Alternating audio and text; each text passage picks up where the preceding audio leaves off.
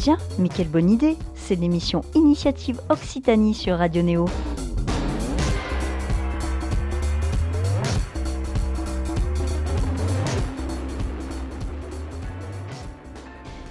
Bonjour à tous, bienvenue dans une nouvelle émission initiative sur Radio Néo. Aujourd'hui, nous allons parler d'un lieu, un lieu qui a ouvert euh, en mars, il n'y a pas très longtemps. Ce projet, il a mis du temps euh, à voir le jour, mais ça y est, il existe dans un joli écrin. Il s'agit de l'écluse Saint-Pierre.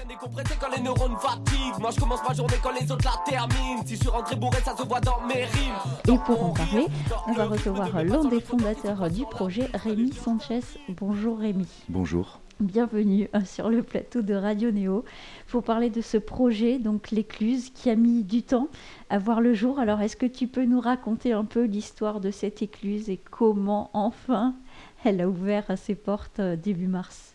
Oui, c'est clair, c'est un long projet. C'est un projet qui a démarré il y a à peu près euh, une dizaine d'années, qui est né d'une idée simple, c'est remettre la culture au centre-ville, remettre un lieu de culture au centre-ville, mais aussi euh, créer un, lieu de convivialité, un lieu de rencontre, un lieu de mixité sociale, un lieu le plus large possible euh, dans sa proposition culturelle. Donc au départ, c'est avec un vieil ami, Laurent Nassier. Euh, cette idée, elle naît comme ça de discussions, d'envie. Il est comédien, il est euh, intéressé par la culture, euh, il est aussi dans le milieu de la musique vu qu'il travaille au bikini. Euh, je suis à l'époque artiste dans le groupe Zebda, clavier et accordéoniste, et on, cette idée germe petit à petit. Voilà. Et après, il, il s'ensuit un long parcours, je dirais. La recherche d'un lieu, d'abord. pas facile trouver un lieu avec euh, les contraintes qu'on s'est imposées, un lieu en centre-ville. Euh, donc il y a une longue recherche et on tombe euh, sur cette maison éclusière magnifique en centre-ville. Il y a un appel à projet qui est lancé. on rate l'appel à projet. Dommage. En fait, on s'y prend trop tard et puis de toutes les manières, l'appel à projet est donné à Cécile Nougaro pour en faire le musée Nougaro, ce qui, ce qui, ce qui est un très beau projet en soi qui était très bien. Et quelques années se passent. Bon, il se trouve que euh, le projet Nougaro euh, ne, ne, reste pas dans la maison éclusière et par ailleurs. Donc actuellement. Il part sur une péniche. Sur une péniche, exactement. qui est très bien aussi. et ce lieu est remis en appel à projet. Et cette fois-ci, ben, on se dit, il ben, faut y aller. Donc on candidate, on fait des dossiers, on se met à écrire, et on dépose le dossier. Euh, à un quart d'heure de la date limite, je dirais. In extremis. In extremis, on est en phase de. Il y a une vingtaine de candidats. Et euh, on finit par remporter cet appel à projet. Et dans les vingtaines de candidats, tu sais à, peu près quel, euh, quel projet était en lice? Il y avait des très beaux projets. Hum. Très très beaux projets de cinéma de quartier, hum. maison du vélo, ah euh, maison d'hôtes, centre social aussi. Des, des très belles choses des très belles choses euh, qui, de toutes les manières, euh, auraient été très bien dans ce bâtiment-là. Je pense que les gens qui ont porté les projets euh, voilà, avaient des belles idées pour, pour faire une belle chose en centre-ville. Mm-hmm. Bon, ben, c'est un peu la loi des appels à projets. il se trouve que nous le remportons. Et à partir de ce moment-là, ben, il faut trouver une équipe, il faut trouver des financements, il faut trouver comment réaliser ce projet. Et euh, nous, dans notre esprit, avec Laurent, euh, deux ans après, on était dans le lieu. On était en 2013 à l'époque, fin 2013, début 2014. On se disait, bon, en 2016, ça y est, c'est parti. Pas du tout. eh ben non, pas du tout. pas du tout, du tout, du tout, en fait. Ça se passe pas comme ça. Euh, eh ben non, il faut des autorisations. Il faut faire des études préalables. Il faut trouver une équipe d'architectes, trouver des financements. Cette maison, elle n'était pas en bon état Non. On ne peut pas dire qu'elle soit. Voilà, c'était une maison qui était en très mauvais état, qui était laissée à l'abandon depuis euh, pas mal d'années. Mm. Et euh, Qui avait été habitée quand même. Oui. Il y a eu un article dans Boudu très récemment sur le dernier habitant de l'église Saint-Pierre. Ouais, magnifique, mm. magnifique. C'est une maison qui a été habitée euh, depuis le XVIIIe siècle. Mm. Il y a toujours eu des habitants dans cette maison-là. C'est un lieu habité. Et c'est vraiment, et nous, en fait, la, dans la continuité, mais on pourra en parler tout à l'heure, c'est que de ce lieu habité, de cette maison, de ce lieu curieux, on a voulu euh, faire perdurer mhm. euh, cette envie d'un lieu habité, d'une maison. Cette âme, en quelque sorte. Cette âme, exactement. On est sensible à ça parce que c'est une maison qui a une dimension patrimoniale, euh, qui a une histoire. On parle de cette dernière habitant de l'écluse Saint-Pierre, il y a vécu 30 ans, ses enfants y sont nés. Euh, il nous a relaté l'histoire et toute l'histoire qui lui a été transmise des autres habitants de l'écluse Saint-Pierre. Mhm. Lui y avait vécu pendant plus de 30 ans. Puis elle a, laissé, elle a été laissée à l'abandon. Alors c'est vrai que quand on l'a récupérée, ben, c'était une forêt vierge. Et c'était euh, finalement, on s'est rendu compte petit à petit qu'il ne restait que quatre murs euh, et qu'il y avait tout à refaire. C'est essentiel, j'ai envie de te dire. Quatre Alors, murs. Quatre murs, c'est déjà pas mal. C'est déjà pas mal, ouais. Quatre murs, c'est déjà bien. En fait, euh, réellement, la grosse difficulté, c'est que on est en 2014 et pour savoir, il faut, eh ben, il faut commencer à prendre des bureaux d'études. Et petit à petit, les bureaux d'études, alors qu'on avait fait un prévisionnel, on, on, pensait être bien et tout ça, nous disent Ah ben non, ça marche pas du tout comme ça. Mm.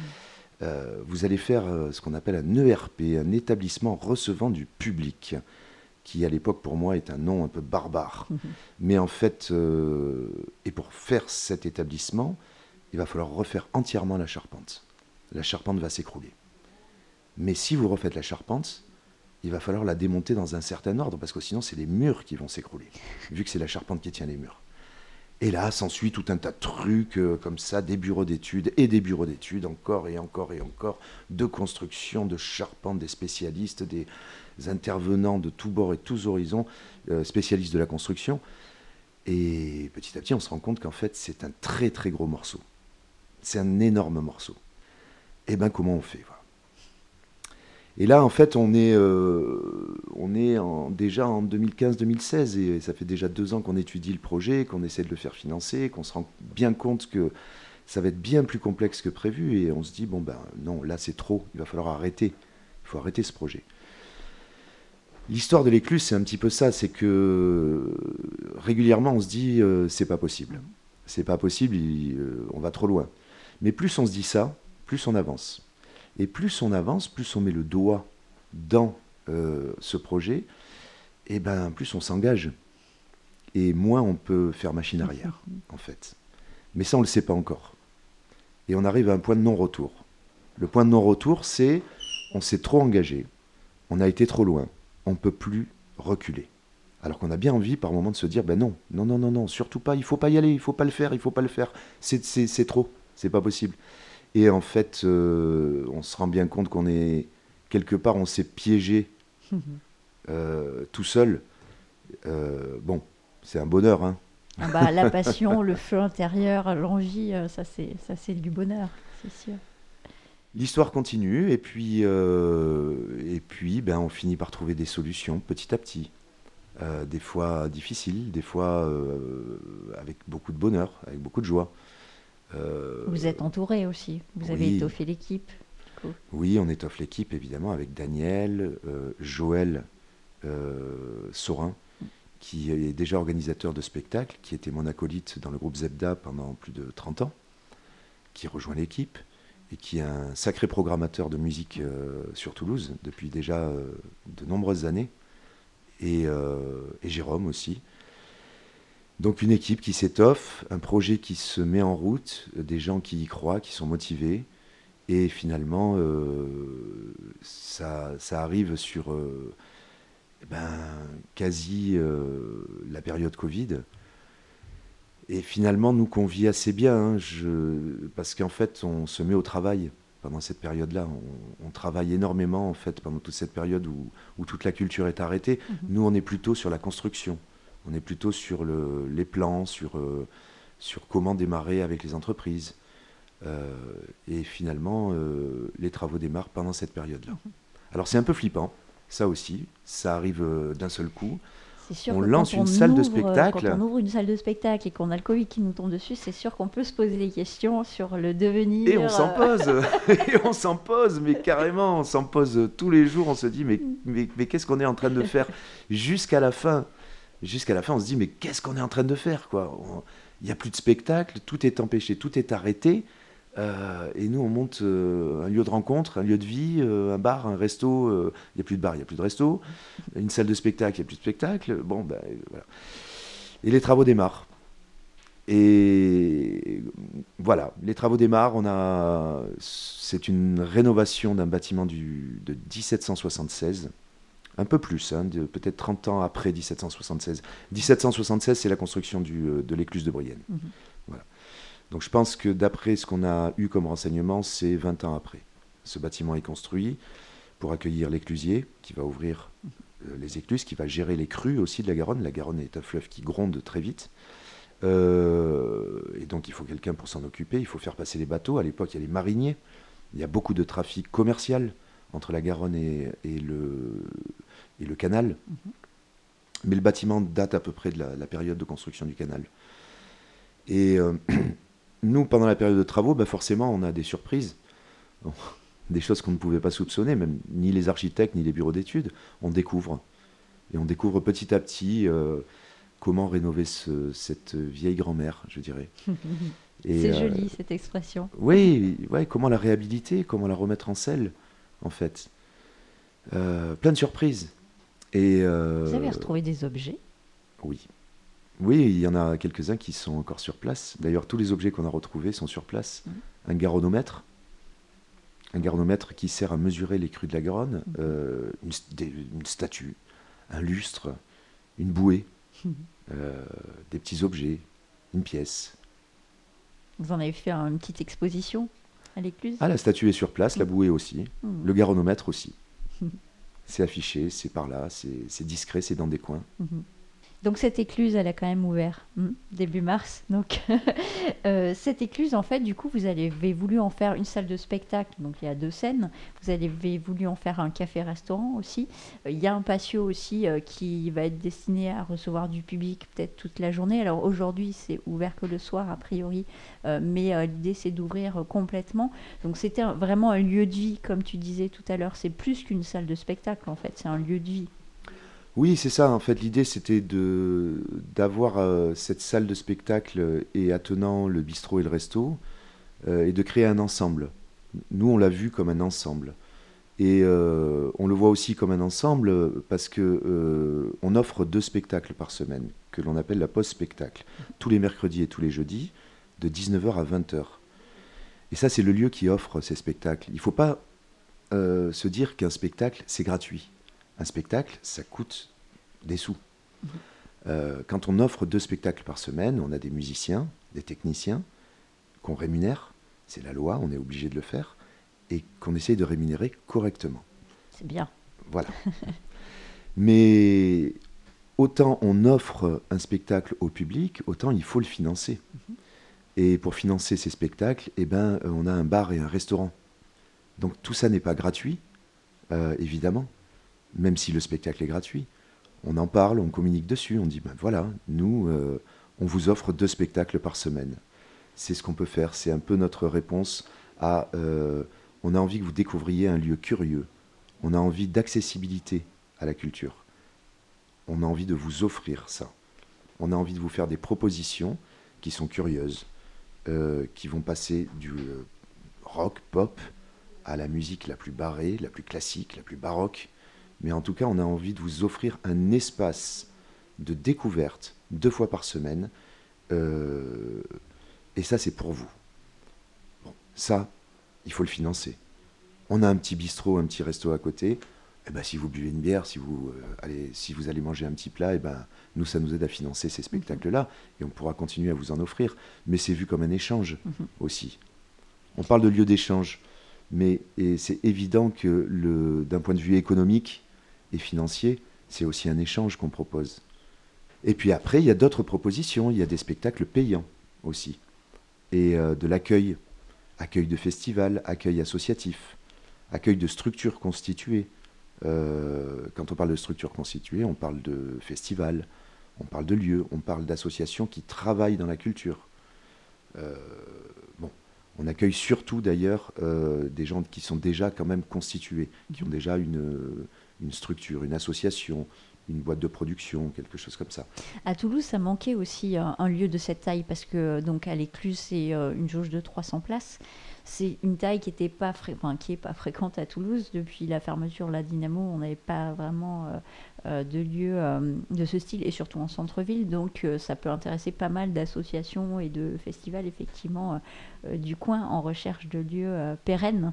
Oui, c'est déjà le cas parce qu'en fait on, a, on s'est aperçu en en parlant un petit peu à droite à gauche, quand on est sur un mode de programmation comme ça sur l'écluse, ou sur n'importe quelle autre salle, on programme à peu près entre 6 et 8 mois à l'avance pour pouvoir tout simplement sortir les programmes et sortir, euh, voilà, que les gens soient au courant, qu'on ait le temps de les imprimer et tout ça. Et on s'est vite rendu compte avant même l'ouverture qu'il y avait euh, une vraie volonté de, par rapport à beaucoup d'associations et beaucoup de producteurs aussi, euh, qui avaient besoin de cette jauge-là, qui avaient besoin de cette salle-là pour produire des, spectacles différents. C'est vrai que depuis la Dynamo, il n'y avait plus cette, ce genre de jauge à Toulouse. Mm-hmm. Voilà. Après, on a voulu monter une salle qui soit une vraie salle. Donc isolée acoustiquement avec euh, un joli son, hmm. une jolie lumière. En tant qu'ingé son, tu te devais de monter euh, une salle avec un son correct. C'est clair. C'est clair. Alors, à propos de, groupes, justement, sur cette scène, vous faites monter pas mal de groupes locaux parce que c'est aussi euh, votre souhait de, mettre en avant euh, les groupes locaux. C'est un peu comme sur Radio Néo. Les groupes locaux, les groupes émergents, on adore ça. Alors, justement, vous avez commencé la prog depuis début mars que l'écluse Saint-Pierre est ouverte. Est-ce que euh, tu as un coup de cœur particulier? Est-ce que tu voudrais nous parler d'un groupe local que tu fais monter sur scène ou que tu vas faire monter sur scène à Écluse? Oui. Alors, qu'on a déjà fait monter sur scène, bon, il y en a plein il y en a plusieurs. Euh, si on parle de groupes locaux, on a eu euh, le plaisir d'avoir le Quartetto Tafi, mhm. qui était, euh, c'était un très beau concert. Chouf aussi. Mhm. Il y a un groupe du territoire dont j'aimerais parler, c'est Bernardo Sandoval et Pamat, mhm. qui, sont, qui vont être là ben, déjà samedi soir, vendredi aussi, la veille. Rémi Panossian Trio, qui arrive la semaine prochaine. Euh, qui sont pour nous des, des, artistes un peu majeurs du territoire. Mais pas que. On propose aussi, euh, ben, justement sur nos pauses de spectacle, euh, tout un tas de, groupes. On a eu Lorenzo Nacarato, qui est venu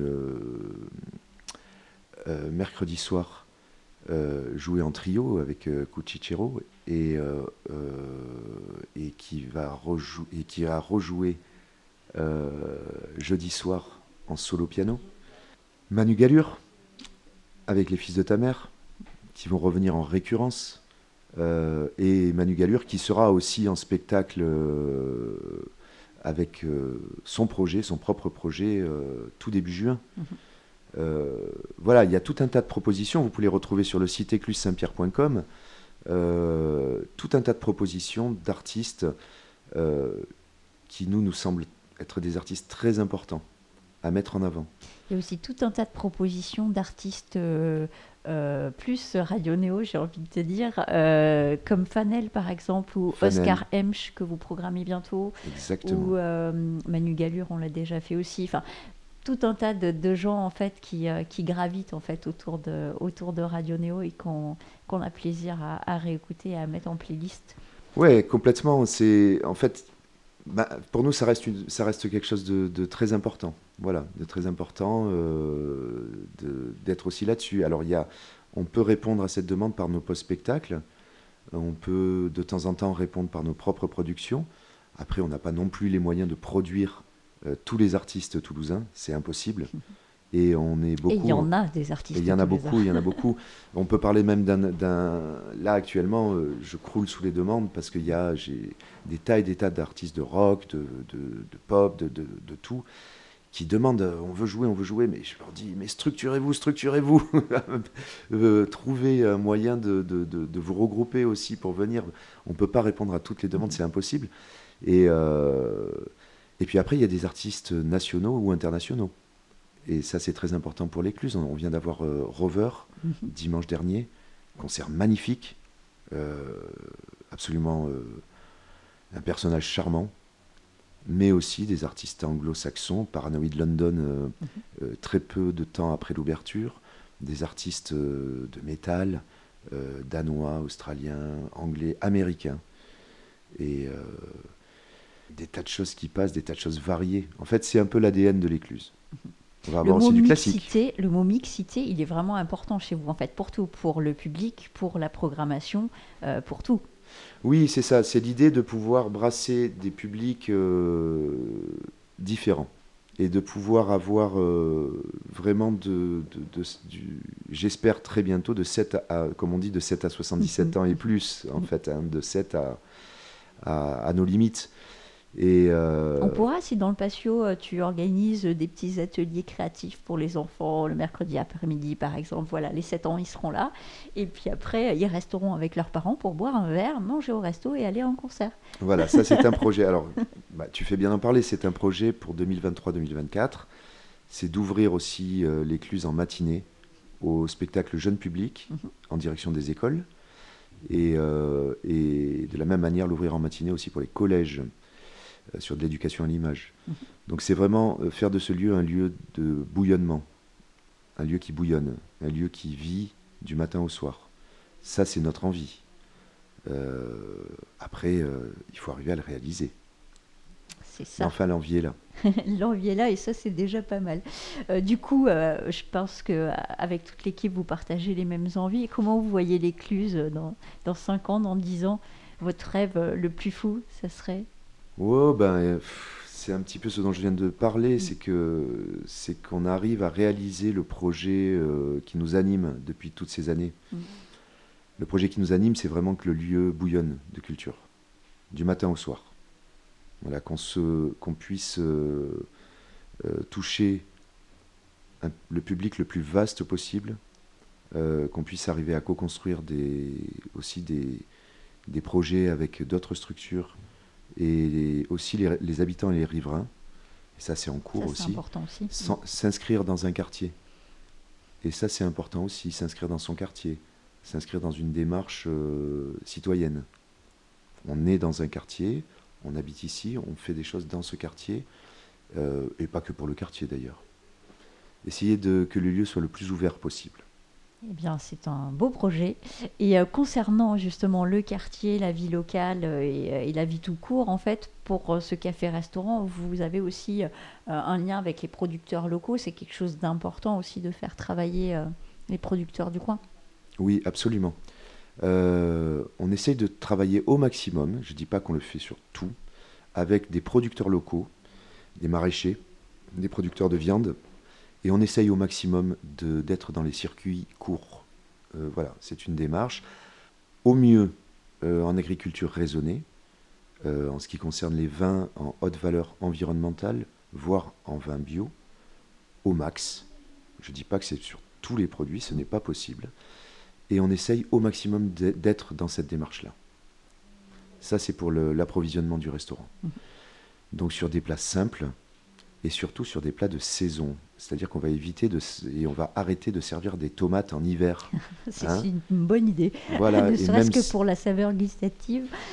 voilà, et même si on va bientôt proposer euh, le fameux et inéluctable, inévitable hamburger qui hmm. plaît à tout le monde et qui me plaît aussi et j'en ai envie, euh, on va essayer d'éviter de mettre des tomates dedans en hiver. On va essayer de, d'être, euh, voilà, de privilégier les produits frais et de saison. Hmm.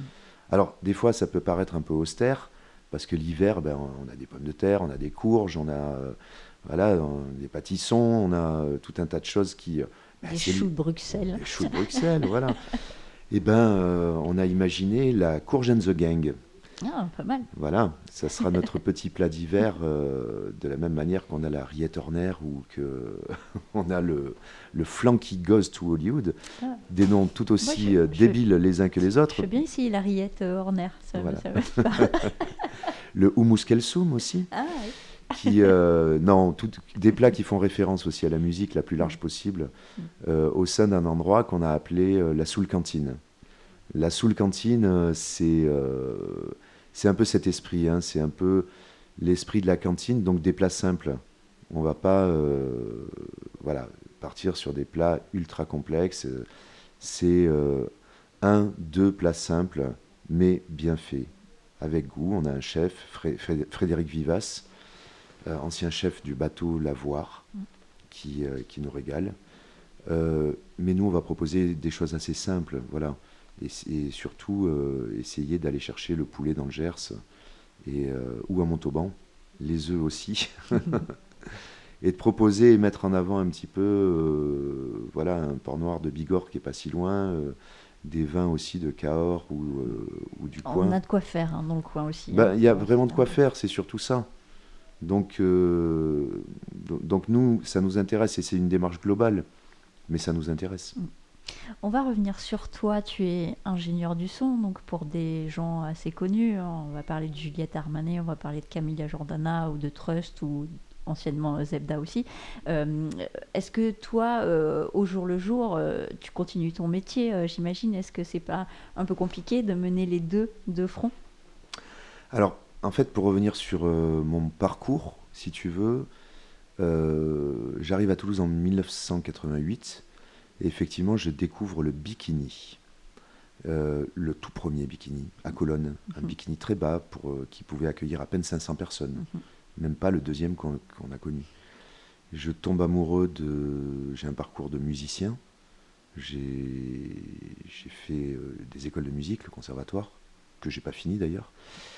Mais j'arrive à Toulouse pour rentrer à la fac et je découvre ça. Je tombe sous le charme et je décide de faire une formation d'ingénieur du son. Euh, c'est des formations à l'époque qui n'existent pas vraiment. J'ai euh, 54 ans et euh, dans les années 80, fin des années 80, il n'y a pas vraiment de formation pour être ingénieur du son. Il faut rentrer dans, dans des studios ou il faut rentrer dans des boîtes de son et puis faire 4-5 ans en tant qu'assistant et pour devenir euh, et apprendre sur le tas. Pendant ces 4 années, je rencontre le groupe Zebda, avec qui je pars en tournée comme ingénieur du son. Par des concours de circonstances incroyables, euh, je deviens finalement clavier et accordéoniste de ce groupe-là, compositeur aussi, co-compositeur avec tout le reste de l'équipe. Et finalement, je reste 25 ans comme musicien dans le groupe Zebda. Plus récemment, je reprends mon métier d'ingénieur du son.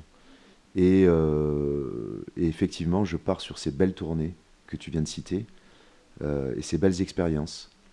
Euh, très rapidement, ben, je, suis l'ingénieur du son, ben, pour les gens qui qui savent pas, c'est la personne qui est euh, au centre de la salle et qui fait le son pour le public. Voilà, derrière une console de mixage. Personnage très important, Merci pour eux. vital même. Et pour répondre directement à ta question, eh bien non. Voilà. J'ai mis un terme euh, à cette carrière d'ingénieur du son et euh, pour me concentrer sur l'écluse Saint-Pierre et pour maintenant passer à quelque chose que j'appelle de la transmission. Ce qui m'intéresse au jour d'aujourd'hui, c'est justement de, de pouvoir transmettre ce que j'ai appris dans- sur ces un peu plus de 30 années euh, d'expérience en tant que musicien et en tant qu'ingé ingé son c'est transmettre tout ce que j'ai appris, c'est le mettre au service de cette écluse, euh, et puis dire, ben voilà, euh, ces 30 années, elles sont pas neutres, hein. Mhm. mais ces 30 années, elles nous auront permis aussi, je pense à tout le collectif qui compose l'éc- l'écluse, hein, Laurent, euh, Joël, moi-même, euh, de, de construire ce projet. Donc c'est important. C'est l'aboutissement au final. Vous ne l'aviez pas je- prévu forcément, mais en tout cas, c'est un chemin assez logique. Oui, l'aboutissement, je sais pas. hein, il y a- J'espère qu'il n'y a pas un aboutissement. euh, Ah, j'ai pas dit point final. Voilà. Dit. Non, non, non, parce que des projets, euh, j'espère en avoir d'autres, Mhm. j'espère que le collectif en aura d'autres, Mhm. Parce que c'est ce qui nous anime, c'est ce qui nous fait vivre les projets. Mhm. En réalité, euh, je crois que quand on a fini un projet, il faut en construire d'autres. Mhm. C'est c'est le, le sel de la vie. Oui, les paillettes à l'intérieur du, euh, du ventre, c'est ça en fait. Ouais, c'est ce qui met de l'énergie Mm. et de la dynamique. Tout ce qui procure de la dynamique, euh, euh, je considère que la, la musique, la culture est en mouvement permanent. Euh, et ce mouvement, c'est euh, génial de pouvoir y participer, de pouvoir être dedans. Mm. Et de pouvoir euh, voilà, amener sa toute petite pierre, parce que je dis bien c'est des gouttes d'eau, hein, pas euh, voilà, ces petites pierres à l'édifice comme ça, ces petites collaborations. Tout ça c'est important, mais c'est des petites choses, mais, mais qui, voilà, qui ont leur importance. Et puis déjà si ça a du sens. C'est l'essentiel. Voilà. Alors, petite pierre, elle est quand même grosse cette pierre, hein, l'écluse Saint-Pierre. Donc, merci en tout cas euh, d'avoir ouvert hein, ce beau projet. Je pense que tous les Toulousains sont hyper heureux de, cette ouverture. Merci de programmer euh, tous ces groupes qu'on chérit sur Radio Néo aussi. Donc, on rappelle l'adresse peut-être de l'écluse Saint-Pierre? Alors, l'écluse Saint-Pierre, c'est au 5 allées de Brienne. C'est juste derrière la place Saint-Pierre et donc c'est en face de l'écluse de Brienne. Pour l'instant, on est ouvert à partir de 18h du mardi au samedi et à partir du mois de mai, l'écluse Saint-Pierre va certainement, très certainement, ouvrir de midi, à partir de midi, pour euh, de la restauration le midi et de la restauration du soir. Pour réserver un spectacle on va sur le site? On va sur le site, euh, sur le site c'est assez bien fait, il y a des billetteries, euh, il y a un programme sur lequel on peut aller, et le programme, même si on n'est pas organisateur, nous ne sommes pas organisateurs de tous les spectacles. Euh, il y a des tas d'autres organisateurs. Donc c'est assez bien fait sur le site. Quand on clique sur le spectacle euh, qu'on a choisi, on se retrouve sur la billetterie de l'organisateur ou sur le site de l'organisateur ou sur l'événement Facebook de l'organisateur, ce qui permet de rediriger vers euh, les associations ou les producteurs qui, viennent produire chez nous. Et quand c'est nous qui produisons, ben, ça nous redirige vers notre billetterie festique sur lequel euh, incontournable. voilà, sur lequel on met nos spectacles en vente. Mais euh, je rappelle quand même qu'il y en a deux aussi gratuits par semaine. Et à la rentrée, on va essayer même de pousser le bouchon un peu plus loin et d'organiser aussi euh, d'autres types de spectacles qui sortent du champ de la musique. C'est déjà le cas. On va avoir la bulle carrée mhm. qui arrive très vite. Spectacle d'improvisation génialissime. Euh, Vous avez Nani aussi. Euh, oui, et puis on a aussi Wally qui, va, qui arrive euh, très bientôt mhm. sur son spectacle Déstructuré, qui sera en soirée. Donc c'est déjà le cas, il y aura d'autres types de spectacles que la musique, ça, va, ça s'ouvre sur d'autres esthétiques et ça nous fait très plaisir. Eh bien, nous aussi, ça nous fait plaisir. Alors, merci euh, d'être venu parler de l'écluse Saint-Pierre. Donc, euh, Rémi, je te souhaite une bonne journée et j'encourage tous nos auditeurs à découvrir cette nouvelle salle. Donc, à très bientôt. Merci beaucoup.